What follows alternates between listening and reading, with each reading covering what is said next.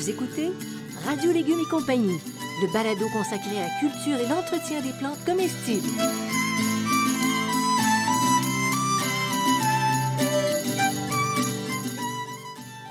Laitue, Basilic, plantation, poivron, bleuet, pollinisation, haricots, arrosage, fraises, insectes ravageurs et maladies, concombres, fertilisation.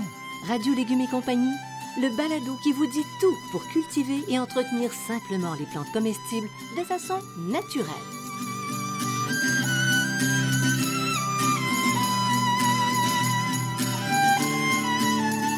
Cette émission vous est offerte par Garant, une entreprise d'ici qui depuis plus de 125 ans fabrique et distribue des outils de jardinage et de coupe, des outils à main et des solutions modulables de jardinage.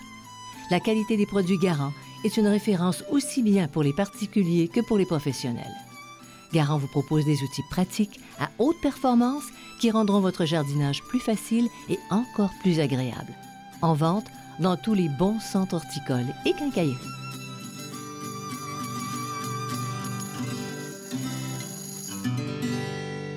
Bonjour tout le monde, c'est un grand bonheur de vous retrouver à Radio Légumes et compagnie. C'est vous la compagnie, c'est c'est- c'est vous Bertrand Dumont aussi. C'est nous, c'est tout le monde. Salut Bertrand. Bonjour Janine. Il y a de l'action dans le potager, mon cher ami. C'est fou. Il y a des combats ras des pâquerettes et puis Ben, il y a c'est des pas à ras des combats. pâquerettes, hein, c'est à ras des laitues. Ah! puis il y a des attaques aériennes aussi. Oui. OK? Alors, c'est ça. On est en pleine bataille. À droite, les, les attaques terrestres. À gauche, les attaques volantes. Ah oui, bon, c'est une manière de présenter les choses. Donc, on va vous parler des charançons, qui sont des, des insectes ravageurs terrestres, et des mouches, qui sont des insectes ravageurs volants.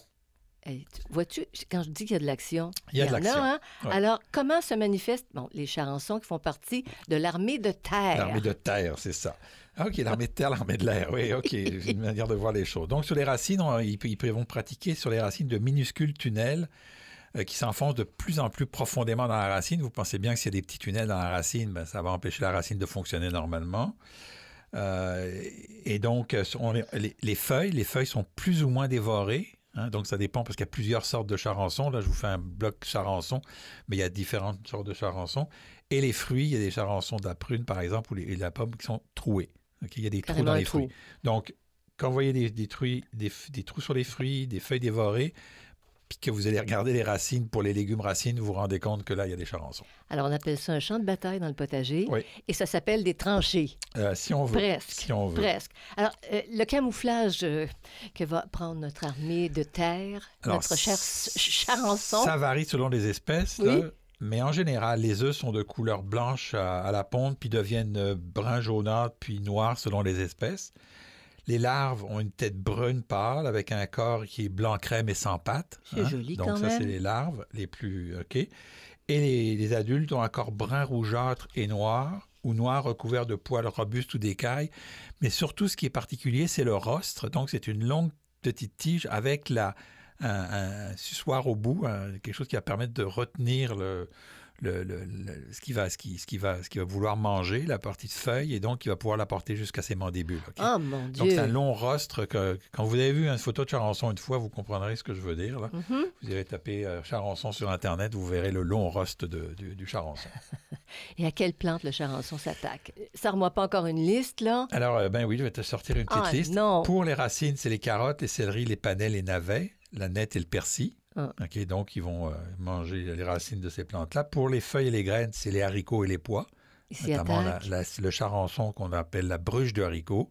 Et pour la petite histoire, on a découvert que les, tous les haricots venaient, même si à travers les- le, le temps, ils ont pris toutes sortes de noms, les haricots, comme les haricots d'Espagne.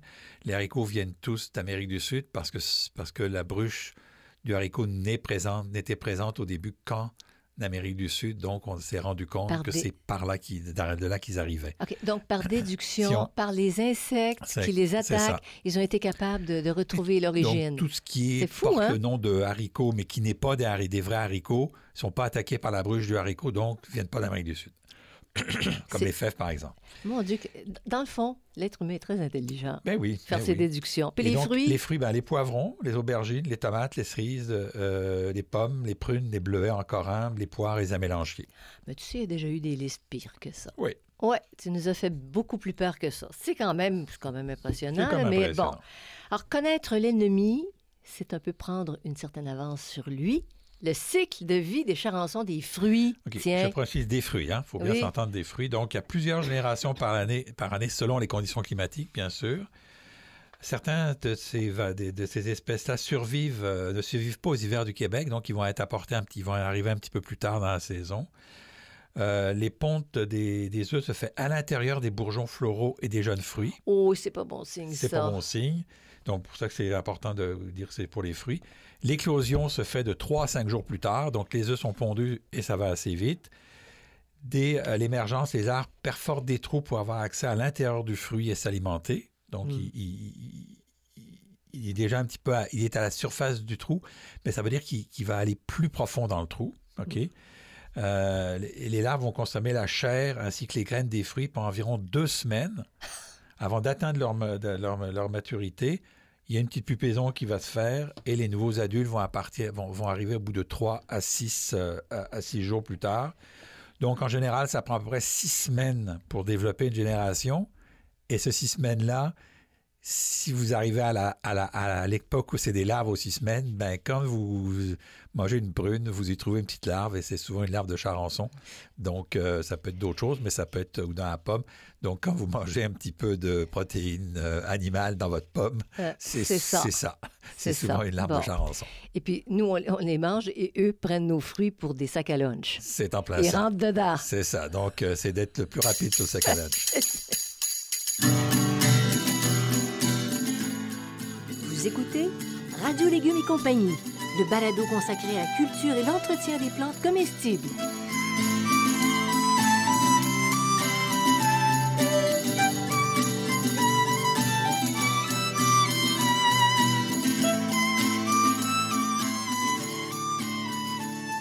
Garant Botanica est une marque de produits spécialement conçue pour le jardinage. Cette marque comprend une ligne d'outils de jardin incluant des sécateurs, des outils à main, des sarcloirs, des fourches et bien d'autres outils, sans oublier des solutions modulables de jardinage permettant de récolter le maximum de votre espace. Découvrez les outils pensés pour jardiner en tout confort, même dans les endroits restreints. Les outils Garant Botanica accompagnent les jardiniers dans leurs projets. En vente dans tous les bons centres horticoles et quincailleries.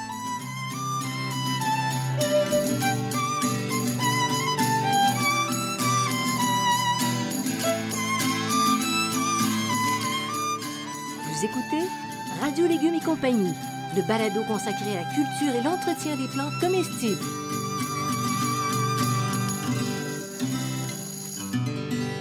Alors, on a parlé de cycle de vie. Tu nous as parlé de cycle de vie tantôt des charançons des fruits, mais il y a les charançons des racines. Oui. Alors, eux, ils, ils Ça, c'est produisent... des hypocrites, par exemple. Ben, on peut Ben, dire moi, ça, on peut le dire comme ça. Là. Donc, ils produisent une à deux générations par année. Et les, les adultes hibernent dans le sol. Donc, c'est les adultes qui hibernent dans le sol. Au printemps, ils vont se nourrir des premières feuilles parce qu'ils en ont besoin pour avant de s'accoupler. Les femelles vont déposer leurs œufs sur les pétioles, sur les pétioles des feuilles. Ça, c'est la, petite- c'est le- le- la petite tige La qui petite retient la feuille, Feuille à la Ah, branche. c'est ça, le pétiole. Ils vont faire déposer sur le sur le pétiole. pétiole. C'est ça, ils sont tout petits, les œufs, tu les vois pas. Et donc, les jeunes larves vont éclore, elles vont pénétrer à l'intérieur du, pétiole- dans- dans- du pétiole dans lequel elles vont creuser une galerie. Ah. Et la galerie va se rendre jusqu'aux racines. C'est vraiment, un- c'est vraiment un champ de bataille. C'est vraiment un champ de C'est bataille. hallucinant. Donc, euh, et, et- et- et elles vont se nourrir exclusivement de, de- de la racine jusqu'à quand elles atteignent la maturité. Quand elles atteignent la maturité, ok, elles sont assez grosses, elles quittent la racine et se transforment en nymphes dans le sol. OK? Et là, elles va- émerger de nouveaux adultes, en général au début, dé- début du mois de septembre. Et elles vont s'alimenter pour les feuilles à s'hiberner. Donc ça, c'est le processus pour une génération. Si il fait un peu plus chaud, la, saisons est un peu plus longue, il va y avoir deux générations parce qu'il va avoir le temps d'avoir deux générations. En général, c'est une, mais ça se peut que ce soit deux. Donc, un petit peu sur les pétioles, ils descendent, puis là, ils bouffent la racine. Et quand on arrache une carotte avec euh, du charançon de la racine, Et- eh ben, et- et- c'est plein de plein de petits verres et c'est pas trop trop intéressant à manger. Mais en général, il reste assez dans la partie haute et la partie basse et, et consommable. Ils Ça reste consommable. C'est ça. Donc, tu partages avec le charançon pour ce qui reste. Si tu interceptes le légume à temps. C'est incroyable. Lui, donc, c'est une prise de guerre. Oui, Le bout de la carotte qui n'est pas touché, tu la manges. C'est ça. Prise sur l'ennemi. Prise sur. Bon, alors comment tu déjoues justement les attaques des charançons? Ramasser Ah, les ah. insectes adultes et les détruire, c'est quand même des assez gros insectes. hein. C'est, un petit peu plus petit, je dirais, qu'un euh, scarabée japonais que tout le monde, après, tout le monde connaît. Là, c'est un peu plus Oui. petit. Là, c'est, c'est quand même assez gros un charançon. Ça se voit, ça dépend. Il y en a différentes grosseurs, mais ça se voit. On peut aussi disposer des planches de bois sous les plantes, puis en fin de journée, on va récupérer les adultes. Ils vont se protéger. Là, ils vont souvent sortir à la noirceur ou à température plus fraîche, là, pour ça qu'on ne les voit pas. Donc, vous mettez une planche de bois, puis en dessous de la planche de bois, quand vous la retournez rapidement, vous allez trouver les charançons, puis vous pouvez les noyer dans une eau savonneuse, là, ou les écraser si vous êtes un peu plus euh, Audacieux, audacieux. ou méchant. il, y a aussi, on- il y a aussi des nématodes qui se vendent aujourd'hui, qu'on peut introduire, euh, euh, qui vont détruire les larves dans le sol. Les nématodes, rappelle-nous ce que c'est. Les nématodes, c'est des petits vers euh, souvent invisibles, là, qui vont pirater les larves, OK? T'achètes ça. T'achètes ça, ça, ça s'achète. ça s'achète, donc euh, ça se fait, ça se fait, ça se fait. Puis on peut traiter avec un insecticide à base d'ail aussi. Est-ce qu'on peut trouver ça dans le commerce? Non, on fait soi-même. Jamais. Il faut que Ben tu non, le fasses soi- toi-même. On fait soi-même. C'est encore plate de détruire une, une culture de D'ail parce ça. que ça en demande beaucoup, Ouais, mais parce j'imagine. que des fois, il suffit d'une gousse pour euh, détruire euh, tes charançons et d'avoir la paix euh, et d'avoir des carottes à manger. Sans ça, t'as peut-être pas de carottes à manger, mais t'as de l'ail à manger. Donc, ça vaut le sacrifice. ça dépend ce que tu veux. Ça s'appelle tirer une bombe d'ail sur le charançon. Ya, pouf! T'énerves Ok, beaucoup, hein, les bon. insectes, là, puis les, les destructions d'insectes. Mais ça- moi, je vois ça dans ma tête. C'est un Oui. scénario. J'aime Ouais, ça. Tu pourrais nous écrire un petit livre là-dessus, là, un scénario, là, de, un scénario de, de- de contrôle des, des, des, des- des charançons. Ce serait marrant. Maintenant, Bertrand, attention, champ de bataille. Là, ça attaque par le ciel, Oui, les voies ça- aériennes et les parachutistes Oui, aussi. les- ça. Ah oui, les mouches. Les mouches. Donc, euh, les mouches qui s'attaquent aux racines, donc il y a des présences de petits tunnels et une destruction des, euh, des racines.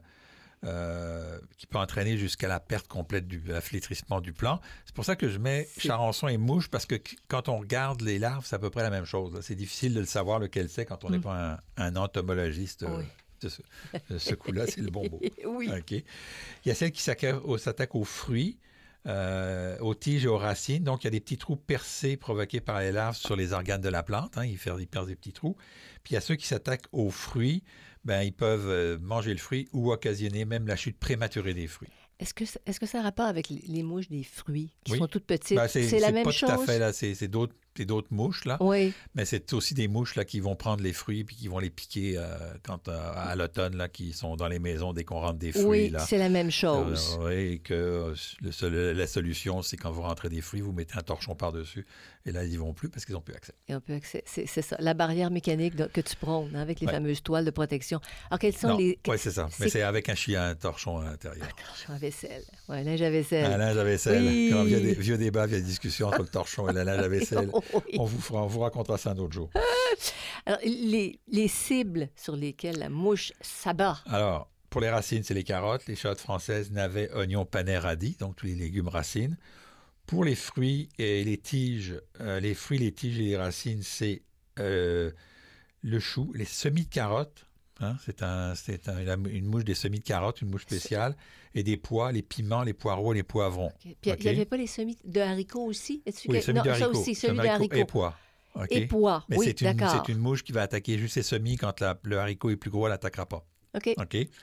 Et euh, les, celles qui s'attaquent aux fruits, ben, tous les légumes fruits et tous les petits fruits Peuvent en être victimes. peuvent en être victimes. Ah. Je ne vous donnerai pas une liste détaillée, ça serait trop long. Oui, merci. Parce qu'on serait terrorisé. Oui. Non, non, mais écoute, une, une attaque aérienne avec une liste de fous, tu te dis, je vais perdre la Et- guerre. Et, bien sûr, tout le monde pense à ce fameux film de Hitchcock, La Mouche. Je pense que c'est Hitchcock qui a écrit Je ça. sais plus. je mouche. sais plus. Mais ils avaient mêlé entre. Mais c'est pas euh, Hitchcock, c'est un film à la Hitchcock, parce que c'est assez, euh, C'est assez noir, assez oui. noir. Noir mouche. On peut dire ça. Bon, alors, pour bien identifier l'ennemi volant, ça ressemble à quoi vraiment? Là, on a parlé des mouches de fruits, Les œufs mais sont minuscules. Hein? les œufs sont Ils minuscules, hein? OK, donc euh, crème ou blanc. Les larves sont allongées, sans pattes et de couleur blanc crème. hein? Et les adultes ressemblent à une mouche, tout simplement. Donc, avec un corps brun foncé à noir, là, c'est, c'est une mouche, là, comme, comme on en voit voler, là. Attention, il y a des mouches qui sont, qui sont bonnes aussi. Toutes les mouches ne sont pas euh, négatives, là. Toutes les mouches ne sont pas euh, ravageurs. Ravageurs. Puis elles- ont un rôle à jouer. Oui, oui. Euh, bon. M- même dans le potager. Oui, oui. Même dans des- le potager, on n'en parle pas beaucoup. Ben, on, on rappellera que 85% des insectes sont utiles et 15% des insectes sont ravageurs. C'est quand même rassurant.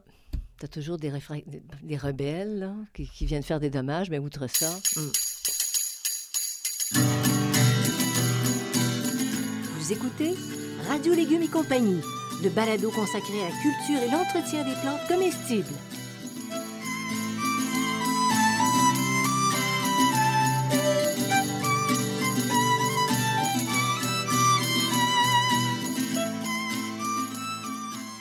Vous êtes à la recherche de réponses sur la manière de cultiver votre potager, vos légumes et vos fines herbes?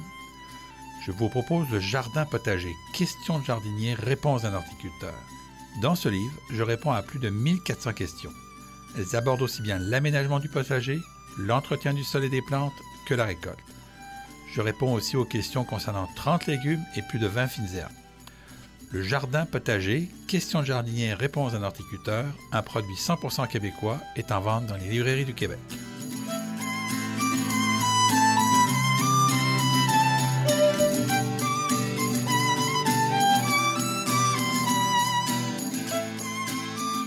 Vous écoutez Radio Légumes et compagnie, le balado consacré à la culture et l'entretien des plantes comestibles.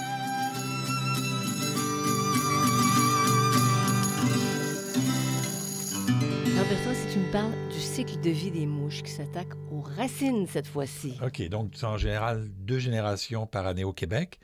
Donc elles y bornent sous forme de pupe dans les 10 premiers centimètres du sol. Pupe, sais-tu à quoi ça fait penser? Poupée. C'est enveloppé, une que c'est pupe. Ouais. pupe enveloppée. Euh, les euh, de la fin, entre la fin mai et le début juin, les adultes vont émerger. Euh, ils s'alimentent puis ils s'accoupent sur des plantes abris. Donc, c'est pas si c'est, euh, mettons, sur euh, des mouches de la pomme ou des mouches de, de, de- de- de- de petits fruits, c'est pas sur le petit fruit directement. C'est souvent une plante haute qui est souvent une mauvaise herbe. Euh, les feuilles, les femelles vont féconder. euh, les femelles, quand elles sont fécondées, vont pondre leurs œufs dans le sol des champs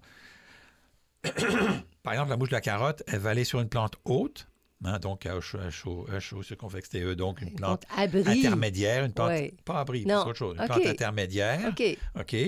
Et donc, après ça, une fois qu'elles vont avoir fécondé, elles vont retourner dans le champ de carottes, OK? Pour euh, pondre dans le sol. Les œufs éclosent environ après sept jours.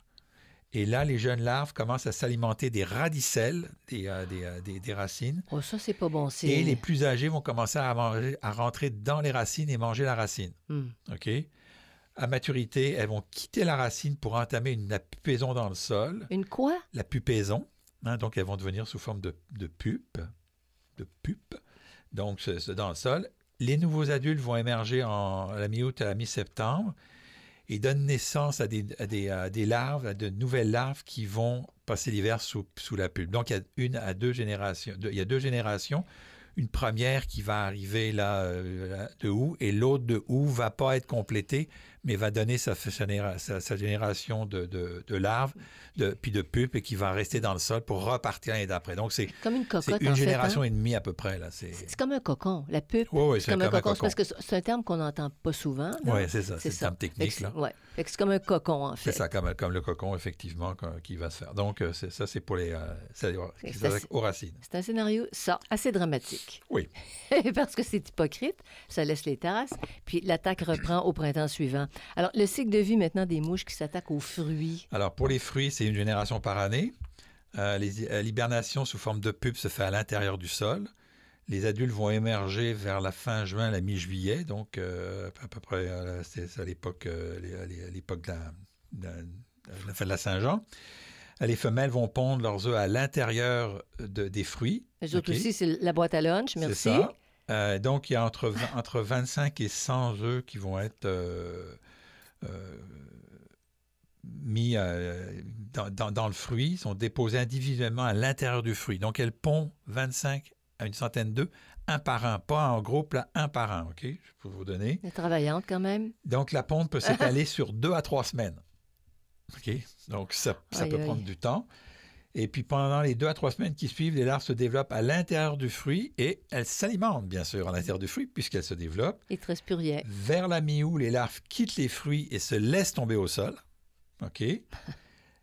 Quand elles sont matures, elles vont s'enfoncer de quelques centimètres dans le sol, environ 5 centimètres. Elles vont se transformer en cocon, en pupe, pour y passer l'hiver. C'est fascinant. C'est fascinant. Out- Outre les dommages que ça cause au potager, l'histoire est fascinante. C'est C'est quand Ah même ouais. des cycles, des cycles importants. Donc, euh, c'est pour comprendre un petit peu, là, je vous donne les cycles de vie pour comprendre un peu comment ça fonctionne, là, d'où est-ce qu'ils viennent, où est-ce qu'ils s'en vont. Là. Donc, euh, c'est c'est pour ça que les rotations sont importantes, là, parce que dans le sol, elles vont, elles vont rester dans le sol. Et donc, il y a des hivers où elles vont être plus attaquées parce que le sol est très froid, puis les hivers, et avec les changements climatiques, on va le connaître de plus en plus. C'est pour ça qu'on a une recrudescence des insectes souvent, Ouais. parce que le, le sol est moins froid, donc euh, elles, elles vont mieux passer l'hiver. Sous question. Euh, tu dis de ne pas labourer. Tu sais, on ne retourne plus la terre comme avant en profondeur. Tu le fais en surface à chaque printemps. Là, quand tu les vois, les fameux cocons, Oui, tu es peux les parce oui. qu'ils sont, ils sont très visibles. En embrassant ton sol, quand ils sont dans les premiers centimètres, tu les vois. Parce que si tu prends puis tu retournes, tu le vois plus parce que tu les mets dans le fond. Fait que tu fais juste brasser. C'est sûr qu'il va mourir là, puis ça c'est des, des- des discussions sur le, le- le labo là qui retourne puis envoie toute ça, toute la cochonnerie dans le fond où ça va mourir. Mais il reste quand même que là, quand on, on le voit puis on peut voir euh, différentes pupes là, quand on voit des petites pupes brunes là, ben, on les on les prend puis moi je les écrase. C'est ça. Parfait. J'ai pas de problème avec ça.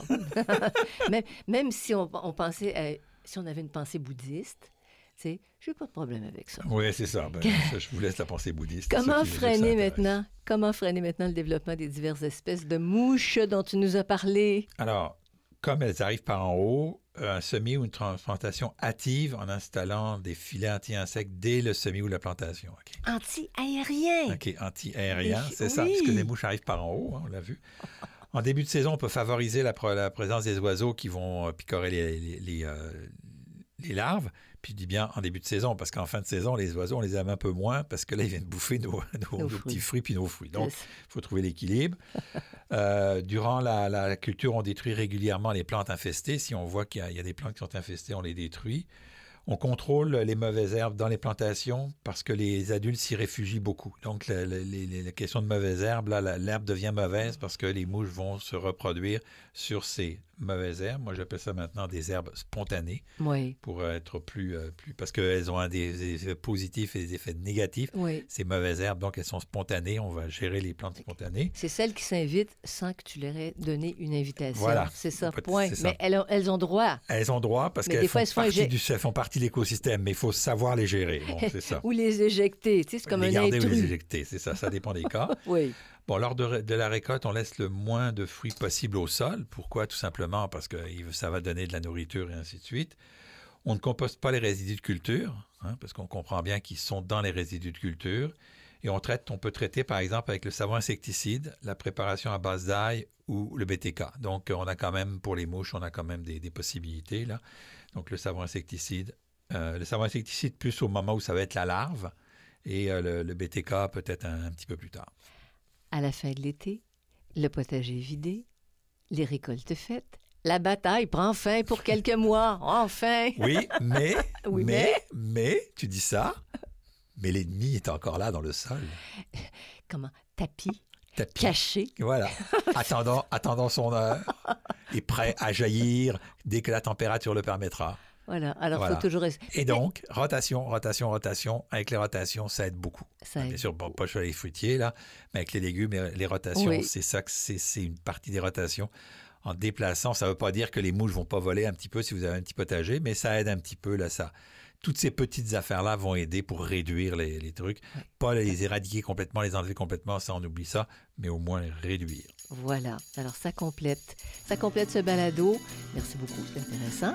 Alors, vous allez sur radiolégumes.com et pour rester informé des parutions, ça, c'est bien important parce qu'on ça couvre large, balado. euh, hein? On parle de tout. Mais oui, on, On parle, de tout. pas même des insectes, imagine. c'est fou, hein? Ouais, ouais. Mais c'est pas la vie. Alors, merci à Garant et à Xavier Gervais-Dumont pour la musique et son frère, hein, Charles, pour l'assistance technique. Salut tout le monde. La main au potager à partir de maintenant. Bonne récolte, bonne bataille et bon, comment, comment, comment savourer vos récoltes. Oui, ben oui. ben oui.